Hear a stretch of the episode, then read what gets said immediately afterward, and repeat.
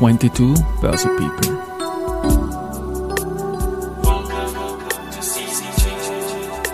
It's now in season 2. Presented by Baderbank.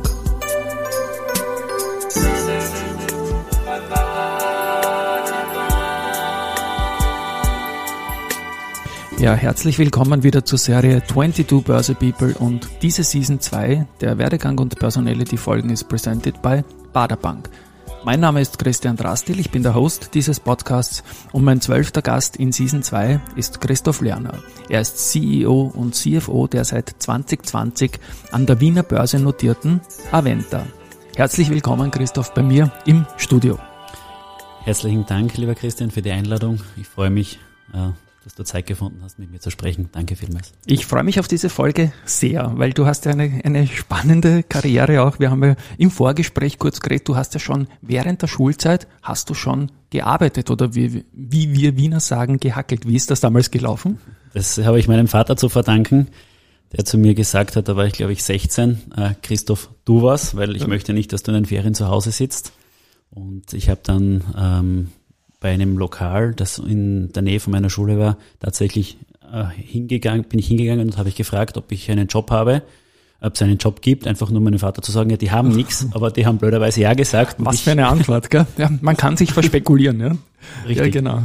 Also, und du bist dann in der Branche irgendwie Gastronomie, also du hast dann quasi diesen Job als Schüler ausgefasst, musstest ihn natürlich auch machen, Pech gehabt mit dieser Antwort von dem, durch deine Anfrage und bist dann nach der Matura, glaube ich, in der Branche geblieben, oder? Genau. Ich habe äh, im Juni 2006 maturiert und bin im August 2006 äh, selbstständig in der Gastronomie geworden. Mit damals einem Partner. Wir haben das Lokal gekauft und auch betrieben. Mhm. Und betreiben, äh, bin heute noch Geschäftsführer dieses Lokal. Das Lokal wird aber von meiner werten Mama geführt aktuell.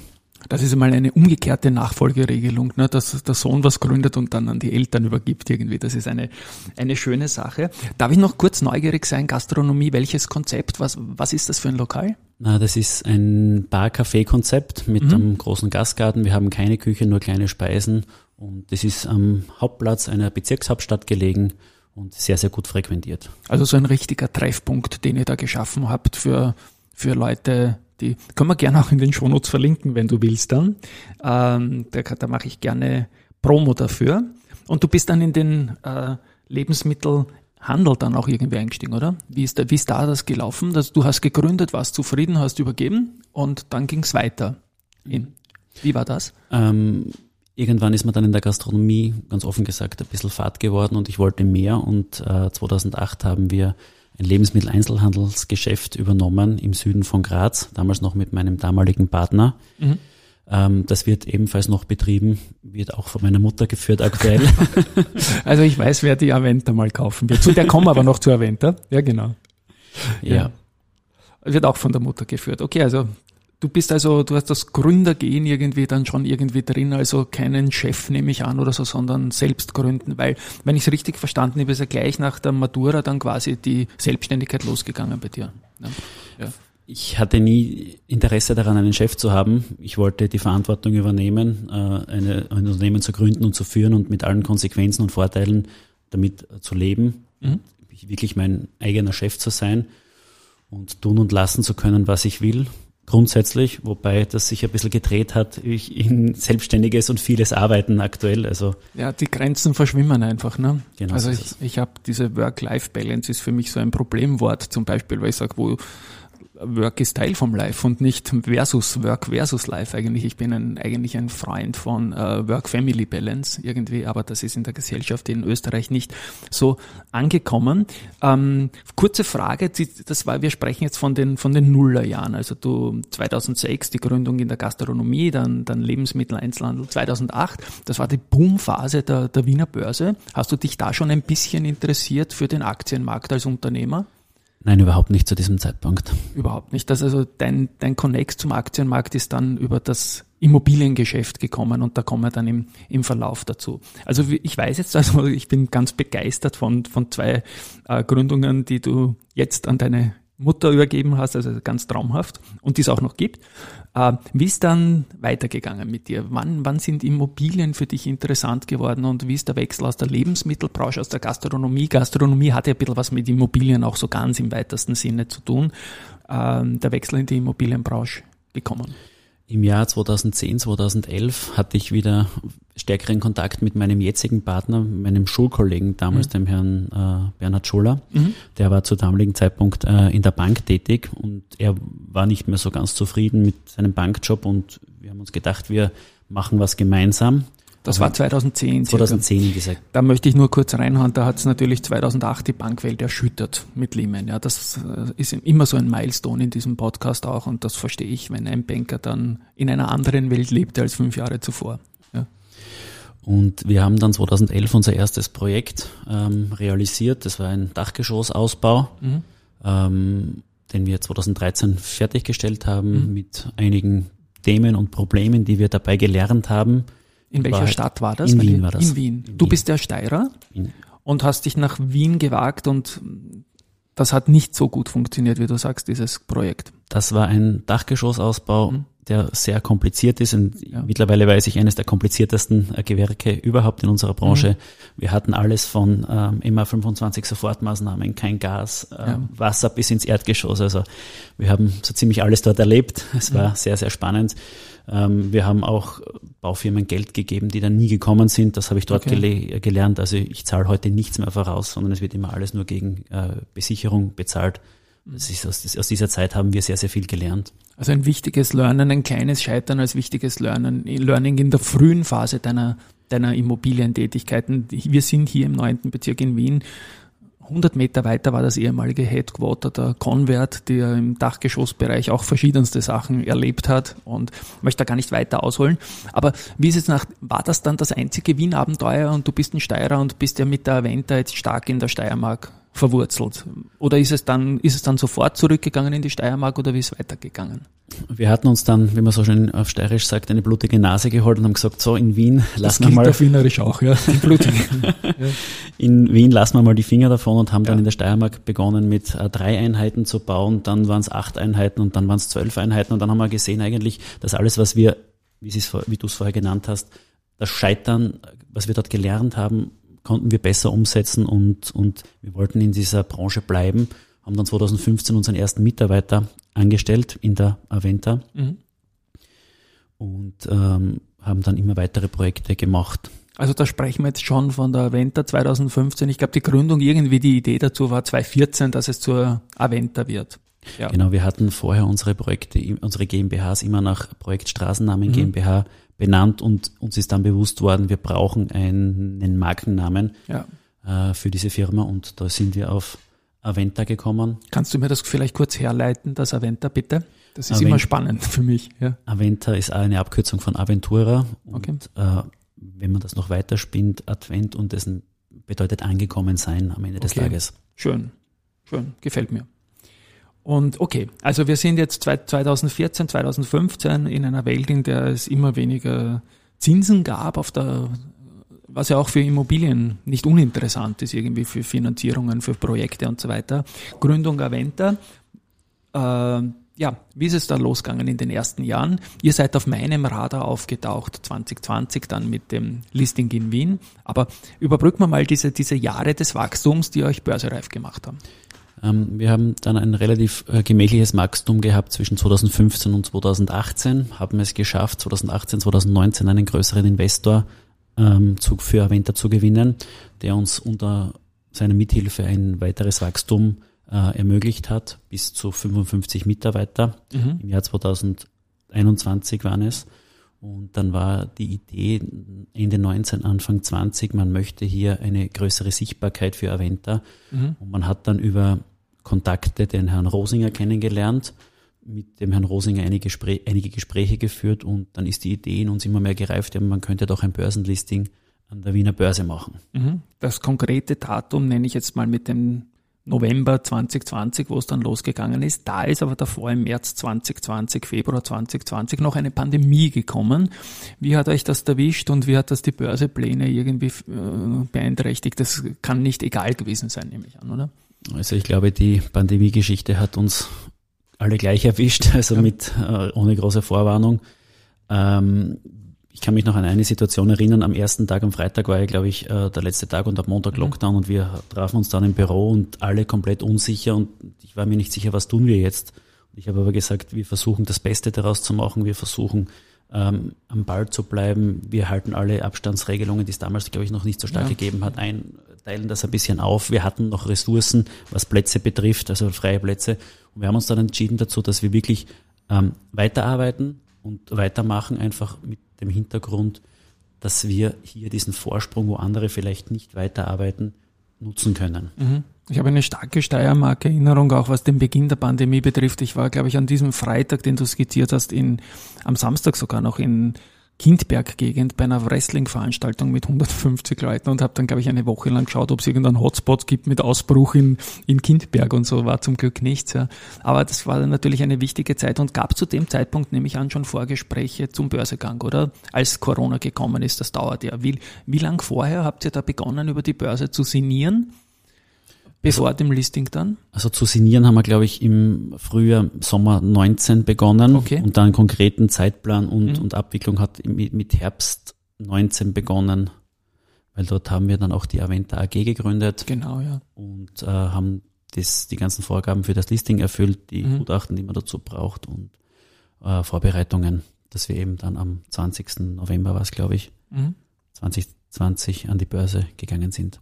Und ihr seid in den Direct Market Plus gegangen, gehört jetzt zu den drei größten Unternehmen, dort circa 100 Millionen Euro Marktkapitalisierung. Du hast zum Listing gesagt, äh, die Wiener Börse ist ein idealer Startplatz, um Schritt für Schritt zu wachsen. Wie siehst du das jetzt im Nachklang? Das Unternehmen ist, glaube ich, deutlich visibler geworden durch den Börsegang.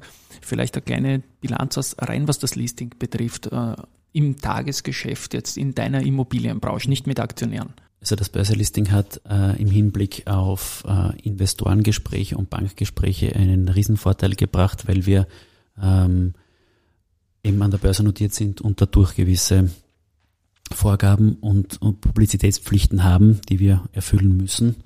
Und das ist sehr, sehr gut bei Investoren und bei Banken angekommen, äh, weil die eben ein besseres Bild über unser Unternehmen sich äh, erstellen haben können. Und ich denke, in der Grazer Immobilienszene kennt man sich untereinander. Du kennst Player, die mit dir, manchmal Konkurrenten, manchmal gemeinsam Dinge tun. Ähm, wie hat man da das plötzliche Listing an der Wiener Börse wahrgenommen? Da gab es sicherlich auch beim, du hast äh, guten Zugang zu Stammlokalen und so weiter. auch, auch die, die, die, die Frau Mama wird sich ja mal eingeladen haben. Wie, wie spricht man da in der Szene darüber, dass ihr jetzt die Aventa, die man ja kennt, mit der man vielleicht gemeinsam gewachsen ist oder vielleicht das eine oder andere Projekt macht, jetzt an der Wiener Börse notiert? Es ist sehr, sehr spannend, weil äh, einige Unternehmen bei uns angefragt haben und Gespräche äh, mit vor allem mir gewünscht haben, wo wir äh, erzählen, wie es uns dabei gegangen ist, dass andere Unternehmen das auch äh, planen, an die Börse zu gehen. Und es hat doch, ich glaube, vier oder fünf verschiedene Gespräche mit äh, Kollegen aus unserer Branche gegeben und ich habe meine Erfahrungen erzählt. Und es war sehr spannend eigentlich, die Reaktion. Dann komme ich kurz zum Kapitalmarkt. Ähm, zwei Jahre jetzt bald es waren wilde Jahre, wo kein Unternehmen irgendwie gesagt, sagen kann, dass das normale Jahre waren, weil die externen Einflüsse riesig sind. Äh, wie hast du diese letzten zwei Jahre seit Listing im Unternehmen erlebt? Auch im Hinblick darauf, dass man natürlich andere Berichtslogik unterliegt, wenn man börsennotiertes Unternehmen ist und die ganzen Einflüsse, die da kommen. Die Pandemie ist jetzt hoffentlich halbert vorbei und dann, dann kommt jetzt diese geopolitische äh, Sache. Wie sehr betrifft dich das als lokaler Player? Ich denke über die, über die, die Rohstoffpreise, Energiepreise und so weiter halt. Ne? So, um, mir, um deine Frage zu beantworten, also für mich persönlich war es äh, die größte Herausforderung, jetzt in einem Korsett zu arbeiten. Also ich muss bei gewissen Sachen meinen Vorstandskollegen fragen, ich muss meinen Aufsichtsrat bei gewissen Hast äh, plötzlich wieder indirekte Chefs, gell? Ja, Chefs nicht, aber, aber Leute, aber Leute, die was sagen die, dürfen, ja, genau. Ich war es einfach ja. gewohnt, 15 Jahre selbst zu entscheiden ja. und das hat sich jetzt geändert, aber wir haben damals auch ganz bewusst äh, diesen Schritt gewählt, um, das, uns, um, um uns das Korsett jetzt schon anzulegen, mhm. wenn dann ein späteres Wachstum ja. kommen könnte, dass man das schon gewohnt ist. Wie sehen wir ähm, das Marktumfeld aktuell? Es ist, äh, wie du das schon richtig angesprochen hast, vor allem im heurigen Jahr, im ersten Halbjahr sehr, sehr schwierig gewesen mit den Baupreisen. Mhm. Die Baukosten sind gestiegen, die Baupreise, äh, die Baurohstoffpreise sind gestiegen. Aktuell vernehmen wir eine leichte Entspannung der Baupreise. Also mhm. Stahl beispielsweise ist äh, im Preis etwas gesunken, ähm, Dämmstoffe sind etwas gesunken. Und der Riesenvorteil ist, ist äh, die Riesenverfügbarkeit von Baumaterial ist mhm. jetzt wieder gegeben. Also man bekommt E-Mails, wo man sagt, ähm, ich, sie dürfen wieder einkaufen. Ich übersage es jetzt ganz speziell. Ja, ja, ja, also früher haben die mit die äh, Lieferanten ja wenig verkauft mhm. oder haben viel auf Lager gelegt und jetzt ist es wirklich so, dass man wieder zu Baustoffen kommt. Also du siehst eine gewisse, eine gewisse Rückkehr, zumindest Anzeichen einer Rückkehr zu einer halbwegs vorhandenen Normalität, oder? Von der Normalität sind wir noch weg, ja. Sind wir noch weit weg, aber es ist einmal so, dass äh, mittlerweile es mehr Firmen gibt, die wieder anbieten, weil einfach, glaube ich, äh, dass weniger Arbeit am, Markt ist und die Firmen bemühen sich jetzt zumindest mehr um Aufträge. Genau. Dann möchte ich mit dir plaudern über das typische Geschäft der Aventa an, an Beispielen vielleicht, was macht ihr Aventa, welche Projekte sind eure Stärken und wie wickelt ihr das ab und wo in der Wertschöpfungskette seid ihr tätig und wo nicht? Ähm, Aventa hat sich spezialisiert auf Wohnbau in der Steiermark, in Niederösterreich und Wien. Ähm, wir sind Spezialisten im Neubau. Wir machen grundsätzlich keine Sanierungen und auch keine Dachgeschossausbauten mehr. Ja, ja finde ich gut. Ja. Haben 2020 auch in Gewerbeobjekte investiert, in, einen, in ein baugenehmigtes Projekt in Graz, in einen Turm, äh, der 75 Meter hat, 15.000 Quadratmeter äh, Büroflächen. Da habe ich mal was von einem Aventa Tower gelesen. Das ist dieser Turm, oder? Das ist dieser ja. Turm, genau. Okay. Schön. Genau so ist es. Und ähm, wir sind äh, aktuell dabei, ein weiteres Gewerbeobjekt zu erwerben, mhm. wobei ich jetzt noch nicht darüber sprechen möchte, aber ich ja, möchte einfach nur anzeigen, dass wir auch in, mhm. in die Richtung von Gewerbeimmobilien aktuell gehen. Mhm. Und hat irgendwie die, die Pandemie äh, und die neuere Homeoffice-Geschichte und Digitalisierung und ähm, mehr Abstand vielleicht in die, wird das reingespielt in das Bauen? In das Bauen an sich glaube ich nicht viel, aber in, ja. im Umgang im Unternehmen. Also wir machen ja. sehr, sehr viel. Am Anfang der Pandemie, also vor der Pandemie war das Thema, ähm, wir machen ein Büro in Niederösterreich. Ja, das ist zu weit weg, ja. man muss fahren. Aktuell machen wir sehr viel über Videocall. Man sieht sich bei Schurfix über Videocall. Das funktioniert sehr, sehr gut. Es ist auch ähm, meines Erachtens nach salonfähig geworden. Mhm. Das Einzige, was äh, ich glaube, was noch nicht funktioniert, ist ein Erstkontakt. Also ja. ich kann ein Geschäft Klar. nicht am Video machen, ich muss äh, die Leute persönlich kennenlernen und dann kann man das am Video abarbeiten. Also ja, das funktioniert. Sollte doch eine Lebensfreude und hohe Haltbarkeit und ohne, ohne persönlich, das verstehe ich schon. Du hast äh, Steiermark, Wien, Niederösterreich genannt. Wie, wie teilt sich das in etwa in, in einer Tortengrafik auf von den Prozentsätzen her? Die nehmen ein großer Schwerpunkt Steiermark, Großraum Graz, oder?